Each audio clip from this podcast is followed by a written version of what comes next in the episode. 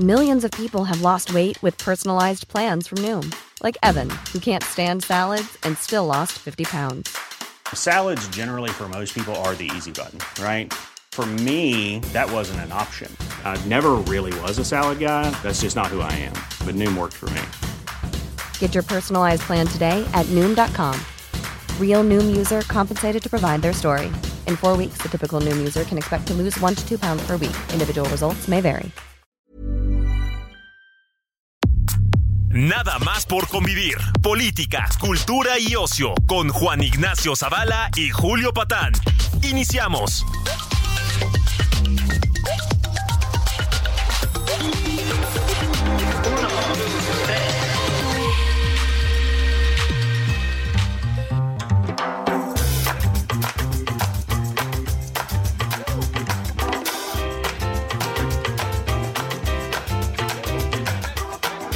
¿Qué pasó, bendiciones? ¿Cómo están? ¿Cómo están niñas, niños, sobrinas y sobrinos? Soy Julio Patán, estamos en Domingo de Nada más por convivir este, este espacio tan gustado, tan escuchado en todos lados, en Palacio Nacional. Un, un saludo al señor presidente de la República, aquí desde esta tribuna democrática. Fíjese que hablando de tribunas democráticas, ya, ya platicamos hace unas poquitas semanas con nuestro invitado de hoy, un... eh, en todos los sentidos, un hombre de leyes de enorme prestigio y de enormes capacidades. Estuvimos platicando, pues, de lo que se tiene que platicar hoy en día. De Yasmín Esquivel, nada más que en aquella plática todavía no aparecía el temita del doctorado, ¿verdad? Eh, del INE, por lo tanto, eh, se vienen momentos, digamos, jurídicamente, yo creo que muy escabrosos en este país por el llamado Plan B. Eh, podríamos platicar un rato también de nuestras relaciones con los norteamericanos. Ya nos han mandado varias señales de que algo les preocupa. Hay también señales de que podría ponerse fea la cosa, no sé si fea, pero también complicada en los tribunales por asuntos del Tratado de Libre Comercio.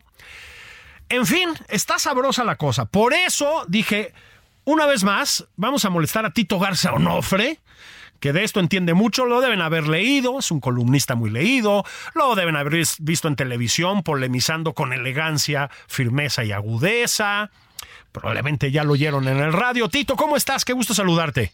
Querido Julio, como siempre, gracias por la invitación. De verdad, qué gusto estar contigo y con todo el auditorio. Y para nada, yo creo que la primera reflexión, Julio, es, es que eh, el derecho, las leyes, en esta administración en particular, el rol de los abogados está, está siendo constante, está siendo sistemáticamente preocupante, pero no para bien, no para hablar de un Estado de Derecho, no para hablar de cómo la Constitución ahora importa, sino para remediar problemas que parece que están surgiendo día a día. Entonces, yo encantado de echarle una pensada desde el derecho a estos temas de coyuntura y que en definitiva pues van más allá de la misma en el largo plazo. Bueno, absolutamente, ¿no? Por ejemplo, ya no es un tema de coyuntura, querido Tito, a ver si estás de acuerdo, el de Yasmín Esquivel. O sea, la primera vez que estuvimos tú y yo platicando en este espacio, pues doña Yasmín Esquivel había sido señalada de pues de fusilarse la tesis de licenciatura, ¿no? Este, estuvimos hablando de los bueno, pues del, el, pues hay que decirlo, el predicamento en que pone la Universidad Nacional, esta situación, de lo que puede o no hacer la Suprema Corte. Bueno, pues ahora resulta, Tito, que tampoco Tampoco es muy original su tesis de doctorado, parece que se recetó como 200 páginas de citas que no son citas. La Universidad Complutense de Madrid ya dijo, no, no, no, no, ahí arréglense, no tenemos nada que ver. Oye, pero Tito, da la impresión de que es completamente impune Yasmín Esquivel, ¿no? Que no pasa nada por fusilarte material académico. En efecto, Julio, eh, justo hace unas, ya, más de una semana, eh, eh, se dio a conocer que el 46% de la tesis de doctorado de Yasmín Esquivel, que fue cursada en la Universidad Anáhuac, eh, era plagio.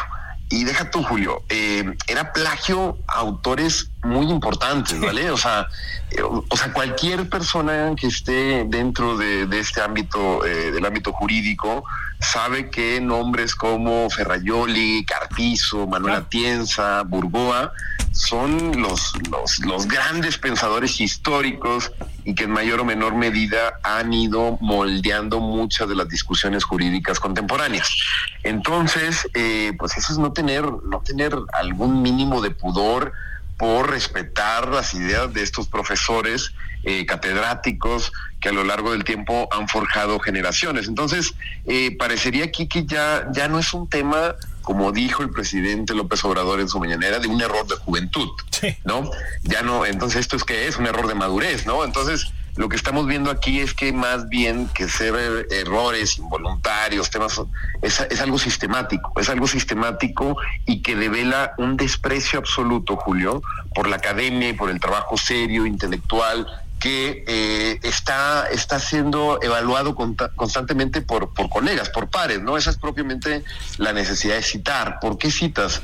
Porque el agua tibia, el hilo negro ya está inventado, Julio. Lo que estamos haciendo aquí es argumentar con ideas para ver si son comprobables o no. Que la ministra las haga pasar como suyas, sinceramente es de un descaro y de un cinismo que parecería que en efecto ya la universidad dijo que no, que no va a pasar nada, no negó el plagio, me parece que el plagio es contundente, pero en ese sentido parecería que eh, la ministra está cerrada al cargo y no va a renunciar al mismo ni va a esperar alguna salida más bien de corte de corte político, ¿no? Lo que estamos viendo aquí es una persona que se está llevando la legitimidad de la Suprema Corte ante un escenario, Julio, que hay que decirlo, viene la, la, impugnación del, del, plan B de la reforma electoral eh. de López Obrador, un voto de este personaje puede ser crucial para validarla o para echarla para abajo. Ah, claro, ahorita vamos a platicar de eso si te parece, pero antes hay que decir, esto fue la Universidad Anáhuac. La UNAM está me parece, a ver si estás de acuerdo, en una posición ya muy distinta. Aquí hay dos asuntos, ¿no? La primera que se, se fue a amparar la, la, ministra, ¿no? Fue a amparar contra la Universidad Nacional, digamos. Universidad Nacional, te tienes que quedar callada. Ese es el tema uno. El tema dos es que la Universidad Nacional tiene un nuevo abogado general, eh, un hombre de un enorme prestigio, y creo que eso cambia las cosas, ¿no, Tito? Sí, totalmente, Julio. Eh, a ver, creo que, creo que esto también, pues, eh, te habla de, del personaje que está, que está enfrente, que es Yasmín Esquivel. Yasmín Esquivel, una vez que el caso regresa a la UNAM al comité de ética, que es donde estaba, el comité de ética el Comité de Ética, Julio, no sanciona, no toma determinaciones, simplemente recomienda, orienta, etcétera, etcétera. Y la ministra, y fíjate, para, para que veas la, dimensión moral de esta, de esta persona, la ministra estaba colaborando con el Comité de Ética. Se le citó, ayudó con, con, con, pruebas, eh, dio la parte de, de los hechos eh, que a su consideración había pasado. Ya estaba siendo parte de este, de este procedimiento, ¿no? Porque hay que recordar también, Julio, ella dijo que aceptaría cualquier determinación de su máxima casa de estudios, que era el UNAM, de su alma mater, ¿no? Y de repente, ya cuando se empieza a perfilar la decisión del comité de ética, que me parece también iría en el sentido de em, pues de confirmar el plagio, porque tampoco esta versión delirante que se robaron la tesis y que, ¿sabes? Es, bastante, bastante eh, inverosímil. Eh, interpone un amparo interpone un amparo contra el propio comité de ética. Entonces, me queda claro que quien está eh, enfrente de este caso, el equipo legal de la ministra, la propia ministra, pues están, como se dice en el argot jurídico, haciendo una chicanada, haciendo una chicanada, ganando tiempo, tratando de enfriar el asunto lo más que se pueda, y en un primer momento los efectos del amparo eh, eh, dice, una jueza dice que eh, la UNAM se tiene que quedar callada y que no debe tal, y en ese sentido eh, se vuelve a impugnar la resolución por parte de la UNAM y se, se menciona en la segunda resolución que el comité de ética pues puede seguir haciendo su trabajo, la pesquisa, la investigación, pero no puede tomar una resolución, una determinación hasta que se resuelva el fondo del asunto. Y esto, Julio, hay que decirlo, es una mala noticia porque pueden transcurrir meses, si no es que incluso años para poder resolver el fondo del asunto en el Comité de Ética del UNAM. En ese inter es cuando Rectoría cesa al abogado general anterior y nombra al colega del Instituto de Investigaciones Jurídicas, mi amigo, eh, profesor eh, Hugo Concha, que en efecto es, es, un, es un hombre con mucho prestigio, es un tipo que ha estado en distintos cargos y que me parece una decisión acertada, porque esto, esto no se va a acabar, eh, Julio, esto no se va a acabar pronto. Sí, sí. Y mientras el caso siga abierto, es muy probable que la ministra interponga cualquier tipo de eh, estrategia jurídica para poder defenderse frente al UNAM. Eh, y de en cuenta, esta es la pregunta, Julio. La ministra tiene derecho a interponer un amparo, tiene derecho, todo bien con eso, ¿no? Pero que sea una de las 11 personas que imparten justicia en este país. Sí. E- ella está más preocupada por otras cosas. Ella debería enfocarse en el estudio de los casos, en analizar todo lo que le llega día a día, casos de magnitudes importantes para el país. Y al final, pues parece que está más preocupada por su defensa jurídica, contratando abogados, diciéndoles qué decir. Y aquí lo que tenemos es un personaje que ha perdido cualquier tipo de legitimidad para estar en la Suprema Corte. No, no, no, no se ve, no se ve claro qué es lo que vaya a pasar, pero mientras mientras siga el amparo surtiendo efectos y no se pueda resolver, es, es tristemente, eh, es tristemente eh, bastante, bastante eh, doloroso darse cuenta que eh, está quitando tiempo al UNAM, al Poder Judicial y a todo el gremio jurídico en el país. No es un tema menor como ha querido eh, eh, llamar la atención el presidente de la República o algún sector del oficialismo. No es un tema menor. Es un tema que nos debe importar y que al mismo tiempo resulta igual de importante que muchos otros temas eh, de la justicia y del derecho en, este, en estos contextos. Ahora, Hugo Concha hizo una, una declaración muy potente en el sentido de que, perdón, por supuesto que la UNAM tiene, vamos a decirlo así, recursos, recursos en, el plano jurídico, para invalidarle la tesis de licenciatura, cosa que antes habían dicho que no, ¿no? Sí, es un cambio, es un cambio brutal en la estrategia, es una estrategia muchísimo más eh, de defensa de lo que tiene que ser un abogado, ¿no? Y esa es la, esa es la naturaleza de tener un abogado general en el UNAM. Alguien que en- antes que te diga no, no se puede, eh, no, no se puede hacer nada, construyes una solución, construyes Claro. una solución a partir de argumentos y en ese sentido, Julio, esto, esto, yo estoy seguro que, que- que se va a resolver eh, eh, de buena manera, por lo menos dentro del UNAM, pero ¿cuándo es el problema? Claro. No sabemos, no sabemos en qué momento puede pasar eh, la reforma electoral, pueden pasar más casos, puede haber incluso un cambio ya de gobierno de cara al 2024 Sí. y eh, la ministra Yasmín Esquivel eh, va a seguir eh, pues en su plan, va a seguir negando lo sucedido, pensando que es un día soleado, mientras claramente todo lo que está sucediendo en el Inter pues te habla de la calidad moral de este personaje, ¿no? Te habla de, de una persona que está dispuesto a llevar hasta las últimas consecuencias, ¿no? Una frase, ¿no? El que, el que nada debe, nada teme. ¿Por qué interpone el amparo? La ministra Claro. es un comité de ética, ¿no? Ya con otro plagio demostrado y demás, pues me parece que la razón eh, se va conociendo de cómo es, eh, cómo es como actúa Yasmín Esquivel. No, es, es de locos. Esto que decías, nada más ya para terminar con esto y no dedicarle más tiempo, ¿verdad? Pero esto que decías de, de la tesis de doctorado, o sea, yo no soy jurista para nada, yo vengo de otro lado, pero, o sea, agarrar y hacer copy-pasteo de Carpizo, Burgoa, etcétera, pues es un poco como si haces una tesis de arqueología y te fusilas a López Austin, ¿sí me explico? O sea, no es que agarró a un estudiante brillante con una tesis que nadie conoce, no, no, no, no, no, no, es como, pues como hacer copy-paste del Quijote, pues, es, pues muy descarado, ¿no?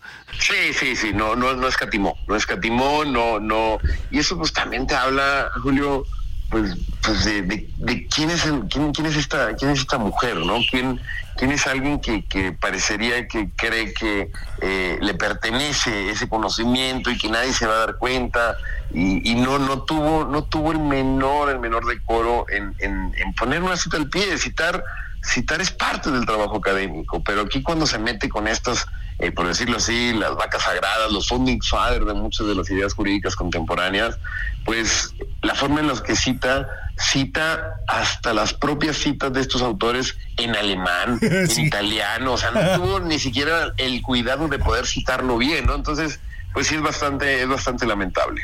El traductor de Google, ¿no? Lo que sea, caray. Pues sí, y esto nos lleva, mi querido Tito, a eh, hablar de la conveniencia. Se entiende que la conveniencia no para el país, sino para el presidente y para ella misma, de que esto se prolongue. Pues es un voto en el contexto, Tito, del el plan B. Vamos a ver, a ver, el plan B, aquí le estoy preguntando al jurista Tito Garzonofre, el plan B, pues es saltarse las trancas con la constitución, básicamente, ¿no? Sí, el mismo nombre, Leo, de un plan B es llamar la atención sobre algo que el oficialismo no pudo modificar vía la Constitución. Hay que recordar, la Constitución es la ley suprema, es la máxima norma que rige todas las demás leyes secundarias, reglamentos, etcétera, etcétera. ¿no? Entonces, en la Constitución, por así decirlo, hay candados para poder reformarla mucho más agravados que una, una, una ley secundaria, ¿no? Necesitas eh, mayoría en ambas cámaras, legislatura de los congresos, en fin. Eh, y lo que aquí intentaron hacer fue modificar la constitución para así tocar el INE de una manera muy profunda, cambiar la elección de consejeros, recuerda que lo querían hacer por votación popular a propuesta del presidente, del Poder Judicial, era una cosa eh, que no tenía ningún tipo de, sentido, ¿no? Y al ver eh, cómo estaba el panorama, al ver que no consiguen la mayoría, eh, al final del día lo que deciden es modificar la constitución vía ley secundaria, ¿no? Y esto, por eso lo decimos, que es una ley que tiene muchísimas, eh, muchísimos problemas de constitucionalidad, ¿no? Tiene cuestiones que es necesario primero moverle a la constitución para después ajustarla en las leyes secundarias. En ese sentido, no puede haber una ley secundaria en materia electoral, como la ley de medios, la ley del Poder Judicial, la ley de procesos electorales, que sea incompatible con una constitución que no pudieron modificar. Entonces, eh, dicho esto, eh, tú dirías, eh, Julio, es, es una reforma que ayuda sustantivamente, es una manera de poder entender mejor la forma en cómo se va a organizar el sistema electoral en México, no, es una mala reforma. No es una, es una mala reforma que no está bien pensada y que claramente se encarga de debilitar al árbitro y de seguir fortaleciendo a los partidos políticos, algo que ha pasado desapercibido porque me queda claro que la principal eh, manera de, con la que se está yendo la, la, opinión pública y la ciudadanía es la defensa del INE. Hay muchas cosas que están mal para los partidos políticos, para cómo ejercer sus recursos, para seguir manteniendo un sistema en donde no hay primarias, no se llega a conclusiones ciertas eh, a través de la transparencia y esto. Entonces, es lo mismo de siempre, es fortalecer partidos políticos que están en el poder como si vayan a estar perpetuamente. Morena olvida que va a pasar este sexenio y es difícil que vayan a llegar con las mismas mayorías, con un, con un presidente tan poderoso y demás tal. Y en ese sentido es contraproducente y preocupante, Julio. Si la reforma se hubiera impulsado en el 2019, tenemos tiempo para poder experimentar, para ver si funciona, si se hubiera negociado de otra manera Julio, el proceso electoral empieza en el mes de noviembre formalmente. Estamos en marzo, ya no queda nada, ya estamos para generar un nuevo mecanismo de conteo de votos, de juntas distritales, de justicia electoral. Lo cierto es que es una reforma bastante, bastante imprudente y no solamente eso, sino que yo me atrevería a decir innecesaria. Sí, absolutamente. Y eso me lleva a eh, a dejar esta pregunta, digamos, sobre la... Sobre, sobre la mesa, porque vamos a tener que hacer una pausa, querido Tito, y la pregunta es, pues, ¿de qué se trata, no? Es decir, ¿por qué el Poder Ejecutivo, el presidente, pues, para decirlo sin tanta ceremoniosidad, ¿por qué, por qué se avienta, pues, una pues una embestida como esta contra el INE y por lo tanto contra, pues contra la democracia mexicana. Creo que es una pregunta que requiere una respuesta más o menos más o menos extensa, podemos dejarla para la segunda parte. Y si te parece bien, hablamos también de la Suprema Corte, que no se nos olvide que en días pasados el presidente se lanzó a la yugular de la ministra presidenta de la Suprema Corte, de Norma Piña, pero de una manera verdaderamente desaforada, no hay otra manera de decirlo. Hizo lo propio con Lorenzo Córdoba, con Ciro Murayama y con otras figuras del INE.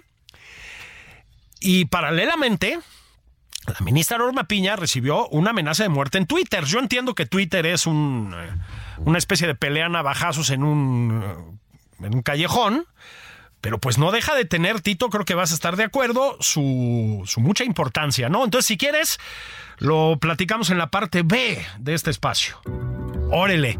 Bueno, pues Estamos en eh, Nada más por convivir. Estoy platicando con Tito Garza Onofre, ya lo conocen ustedes, un jurista de primerísimo nivel, académico, columnista, figura asidua de la radio, de la televisión también. Estamos platicando sobre muchos asuntos. Estamos platicando de entrada sobre Yasmín Esquivel y las últimas evidencias de su manera peculiar de hacer tesis, ¿verdad? Este, estamos hablando de en qué posición queda la UNAM. Hubiéramos podido hablar de en qué posición queda la Universidad de Anáhuac, pero creo que eso no da para mucho debate, sinceramente.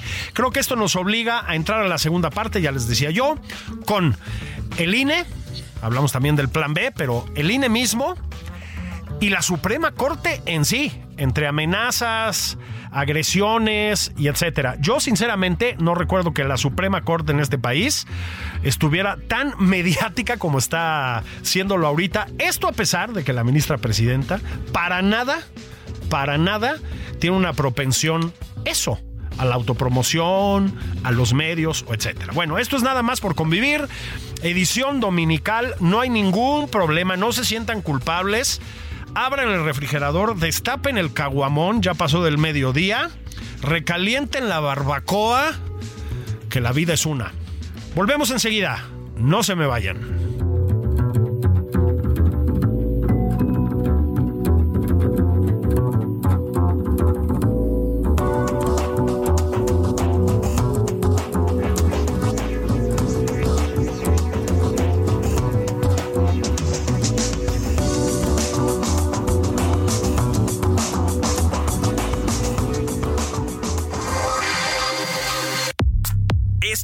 Nada más por convivir. Una plática fuera de estereotipos con Juan Ignacio Zavala y Julio Patán. Regresamos.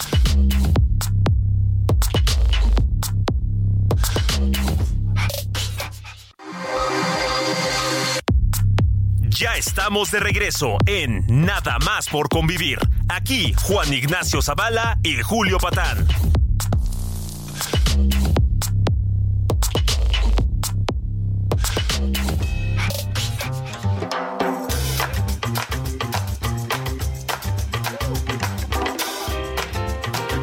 De regreso nada más por convivir. ¿Cómo están sobrinas y sobrinos? Bendiciones. Babies, ¿qué pasó? Estoy platicando con Tito Garza Onofre. Anda, anda este país muy, lo comentamos en la primera parte, Tito, anda muy, muy en los juzgados este país. Es normal en la vida política y en la vida en general, anda muy en los juzgados. Pero, a ver, Tito, este, decía yo, no recuerdo que la Suprema Corte jalara tanto la atención pública, digamos. Yo creo que eso también es un reflejo de lo que nos está pasando, ¿no? Sí, totalmente. Es, es un, es, es parecería que eh, la Suprema Corte está al final de cualquier política pública que se haya eh, llevado a cabo en los últimos, en los últimos tiempos, ¿no? Esto, esto a pesar de que me parece que es parte de una democracia, muchos en este, em, en este contexto de, de, polarización y demás, tal, parecería que quieren que la Suprema Corte tome partido como oposición o como oficialista. Planning for your next trip? Elevate your travel style with Quince. Quince has all the jet-setting essentials you'll want for your next getaway, like European linen, premium luggage options, buttery soft Italian leather bags, and so much more and it's all priced at 50 to 80% less than similar brands. Plus, Quince only works with factories that use safe and ethical manufacturing practices. Pack your bags with high-quality essentials you'll be wearing for vacations to come with Quince. Go to quince.com slash trip for free shipping and 365-day returns. ¿no? Y no es así. La Suprema Corte es un organismo autónomo, es un organismo colegiado que a partir de razones jurídicas toma determinaciones antes que como un, un, un una especie de dique, ¿no? Es un contrapeso al poder. La Suprema Corte va enmendando la plana de decir, oye, no todo se vale. Hay una constitución y esa constitución se tiene que reformar. Y como son los últimos intérpretes de la constitución, pues eh, puede servir para entender muchísimo mejor eh, la manera en cómo se han hecho cosas muy mal, Julio, a lo largo de... Parecía que, el derecho... El, el presidente López Obrador no le gustan los abogados, se le ha dicho, no, Que él, él, prefiere la justicia ante el derecho y demás, tal, ese tipo de frases que pueden resultar eh, curiosas, pero que al final del día pues te hablan más bien de ignorancia de cómo funciona el sistema jurídico. Entonces, la Suprema Corte, en efecto, está cobrando un rol público bastante, bastante protagónico y en un sentido, pues, el plan B en materia electoral de López Obrador eh, es, va a ser una de las... Eh, una de las propuestas más impugnadas en la historia de la Suprema Corte. No solamente es la oposición, no solamente es el INE, sino va a haber muchísimos amparos y va a haber muchísimas personas que lleven a cabo acciones jurídicas para evitar que el plan B eh, pueda propiamente eh, ponerlo, ponerlo, ponerlo en marcha. El presidente mismo dijo hace un par de días que él creía que su plan B iba a ser frenado por el Poder Judicial. Lo dijo pues con mucho enojo, por decirlo menos. Yo no sé si yo sería tan optimista, pero sí hay que decir, Tito, que Em, se nota un ambiente, no sé si llamarlo ambiente, pero algo distinto está pasando con la nueva presidencia en la Suprema Corte. Yo haría dos comentarios, ¿no? El primero es el silencio, pero esto no es una crítica, para nada. El silencio mediático de la ministra presidenta. Y la segunda, pues que sí suceden cosas. O sea, el ministro Pérez Dayán le puso un hasta aquí al al plan B, por lo menos para las elecciones que están a puntito de empezar ya. Coahuila y el Estado de México. No es poco, ¿no? Algo, algo sustancial es diferente, ¿no? Que respecto a la anterior presidencia.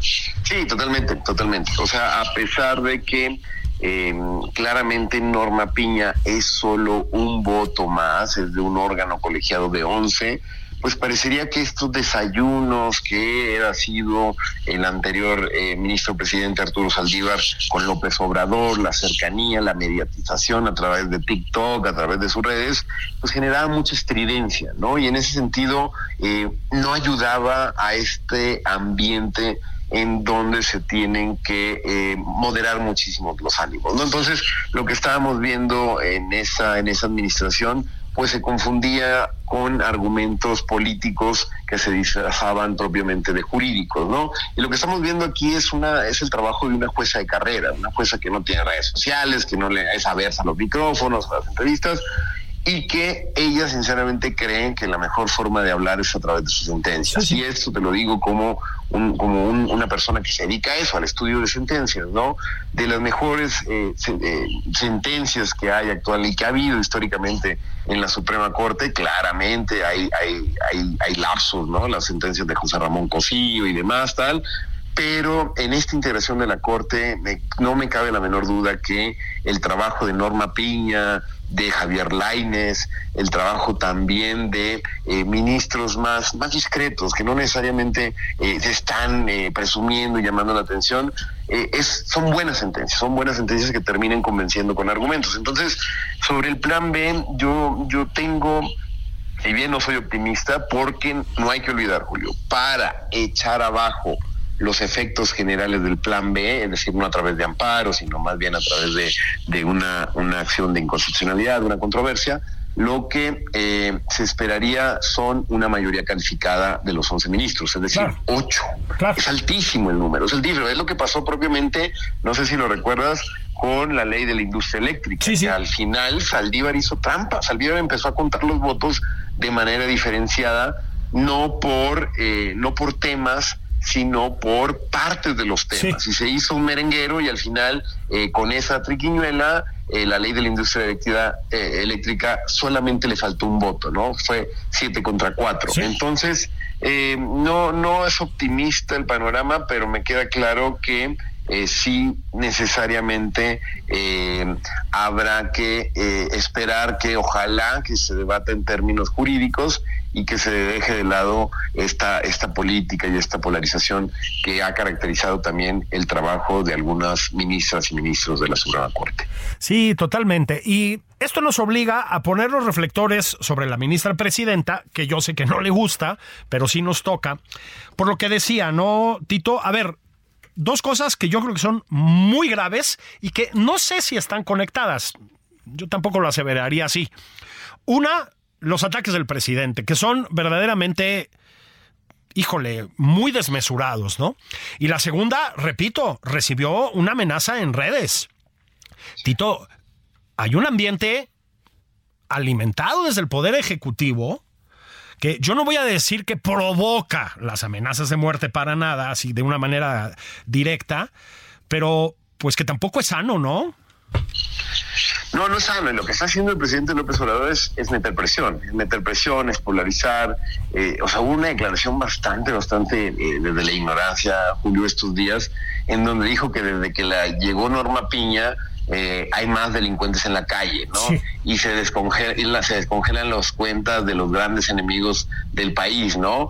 Pues esto, esto no solamente es eh, de una soberana ignorancia, sino que te habla de una eh, mala fe, de una mala fe para enturbiar la conversación pública, para hacerse ideas que no tienen ningún asidero en la realidad. Los jueces no liberan delincuentes, o sea, los jueces lo que hacen es analizar las carpetas de investigación para ver si están bien conformadas y si encuentran algún motivo para echar abajo el caso, lo pueden hacer. Eso es, y son órganos colegiados, no es como que Norma Piña levanta el teléfono.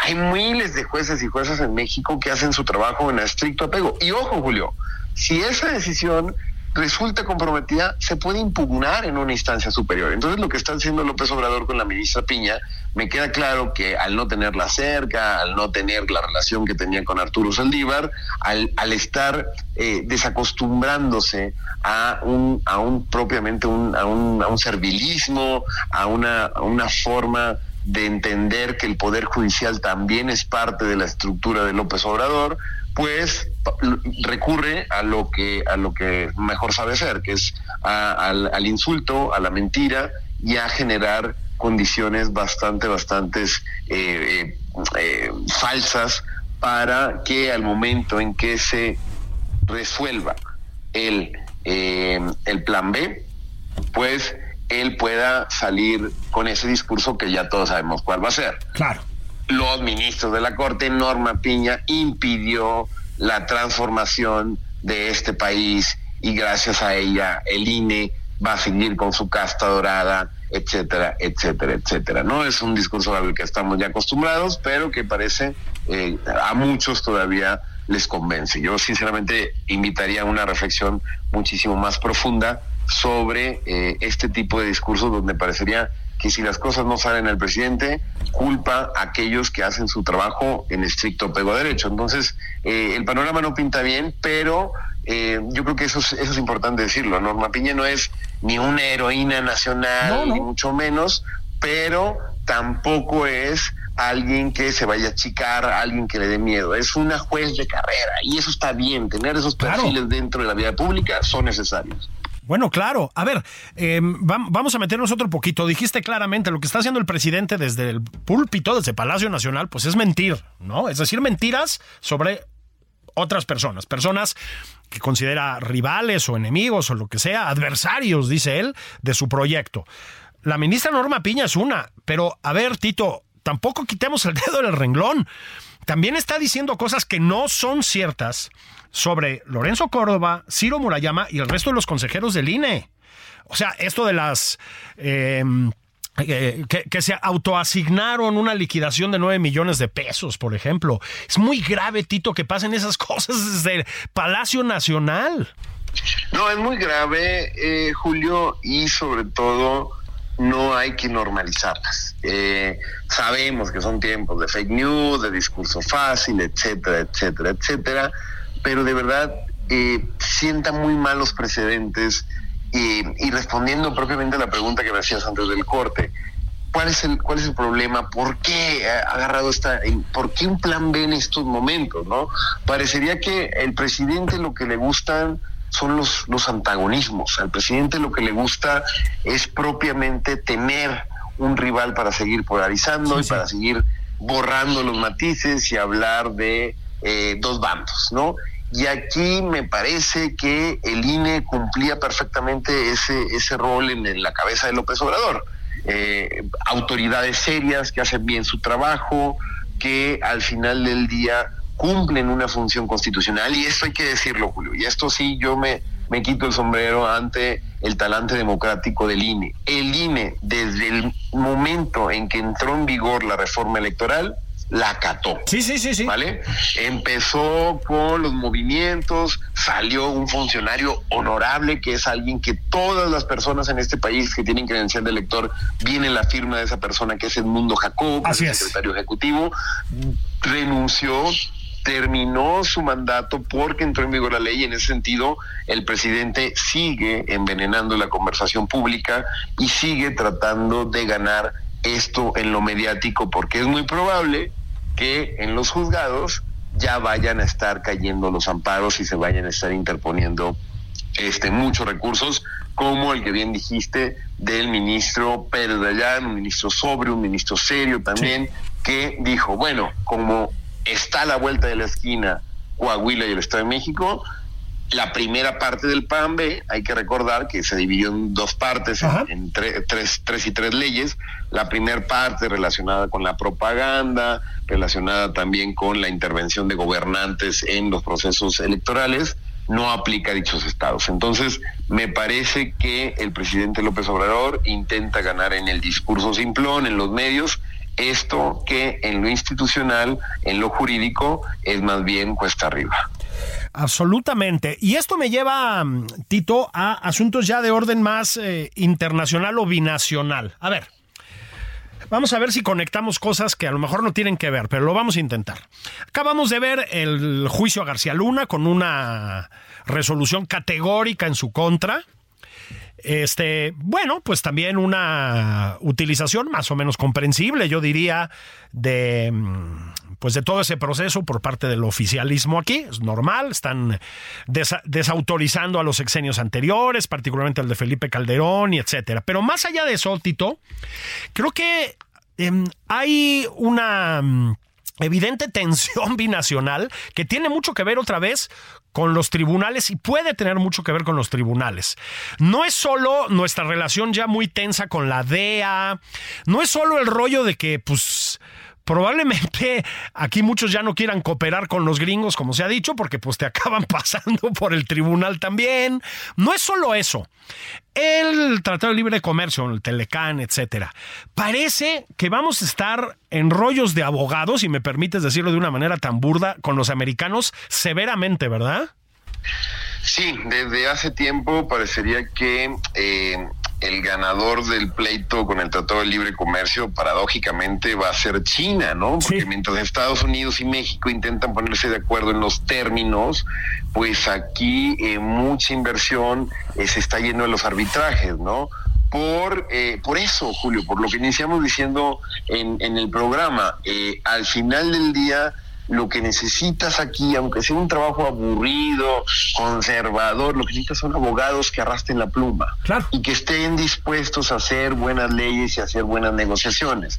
Pero si en ese sentido la historia es más bien de desencuentros comerciales, la historia es más bien de estirar la liga para llevarlo propiamente a los medios eh, de arbitraje internacional, pues aquí empiezan a haber dudas sobre la inversión, empiezan a haber dudas sobre este tipo de cuestiones más sobre las exportaciones, las importaciones, ¿no? Entonces, eh, eh, eso, el rol, el rol del, del, que está fungiendo Estados Unidos y el plano internacional, no hay que olvidar tampoco, el subsecretario de Estado mm, hace unos días de, para el Ministerio Occidental de, en Estados Unidos, el Brian, eh, Brian Nichols se llamaba, sí, me parece que Brian Nichols, sí, eh, dijo que eh, se pronunció en torno a las reformas electorales, ¿no? Sí, sí. Y dijo a favor de un INE independiente y con recursos, ¿no?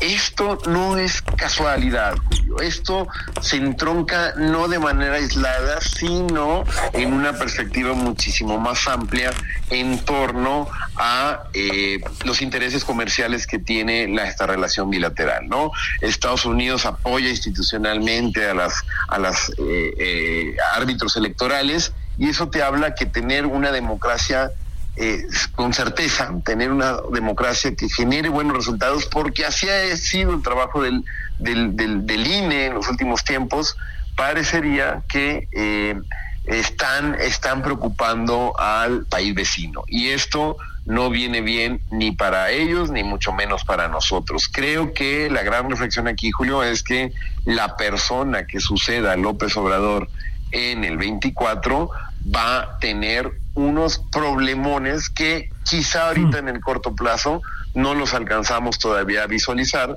pero en el futuro próximo, pues claramente vamos a estar en una situación de desventaja ante el país vecino para poder negociar o para poder llevar a cabo alguna interpretación más favorable del Telecán en las cuestiones eh, que lo involucran, ¿no?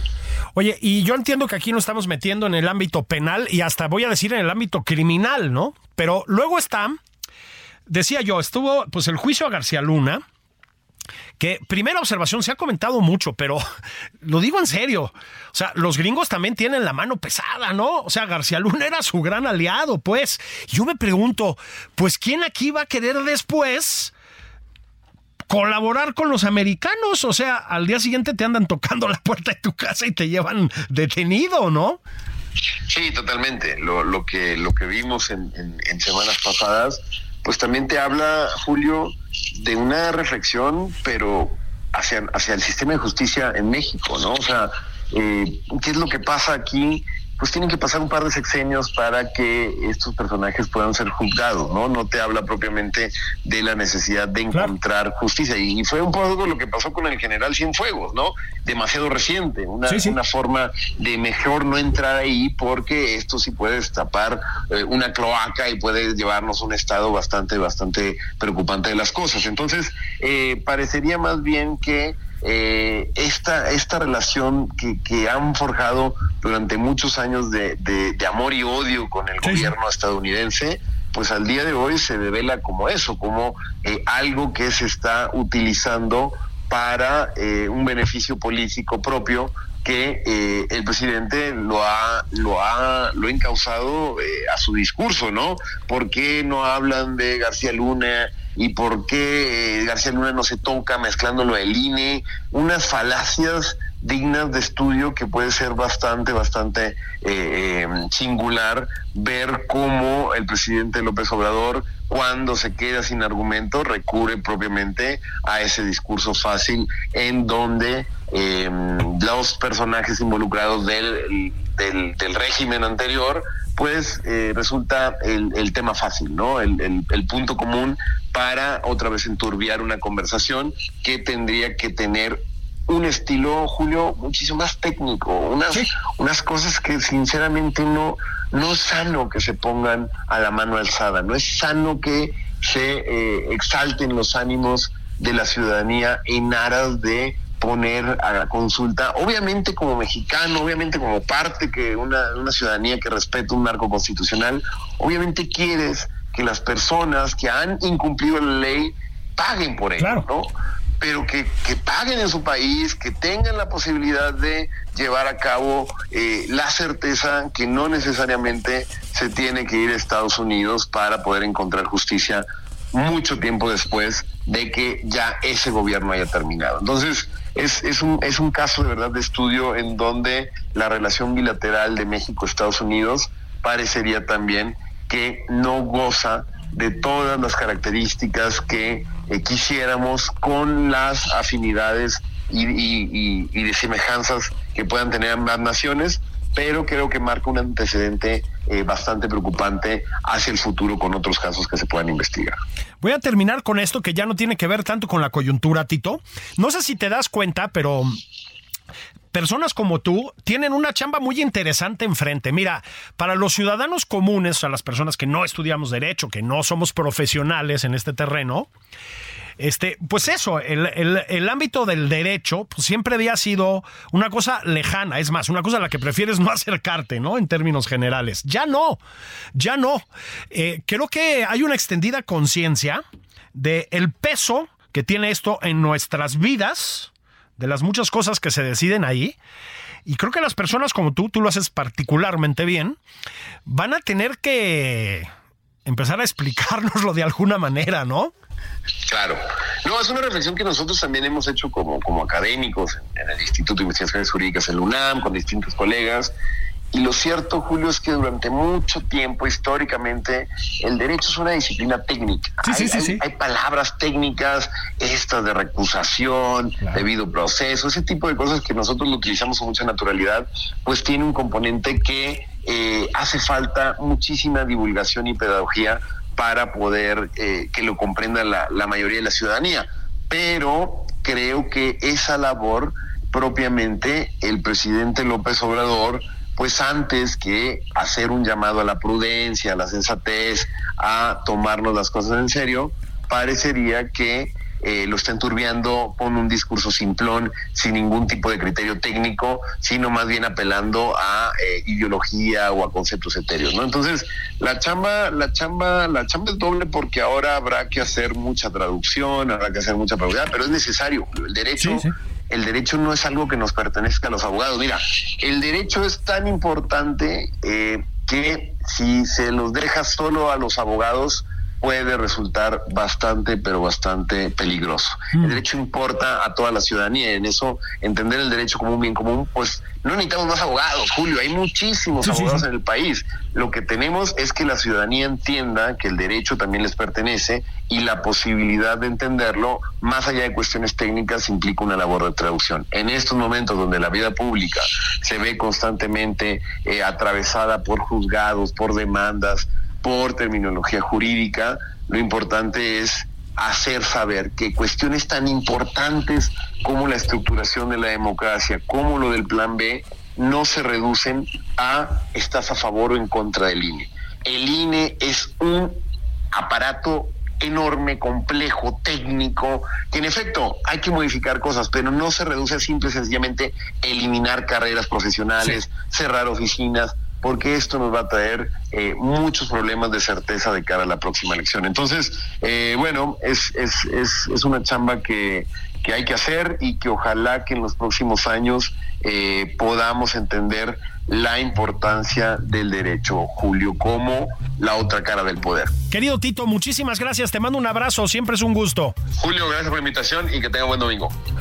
Bueno, pues eso, tengan buen domingo, lo que le falta al domingo, vívanlo con toda, con toda la intensidad del caso. O no, échense a ver Netflix, también se vale.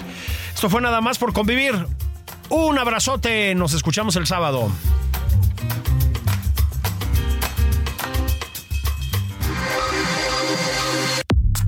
Esto fue Nada más por convivir, el espacio con política, cultura y ocio, con Juan Ignacio Zavala y Julio Patán.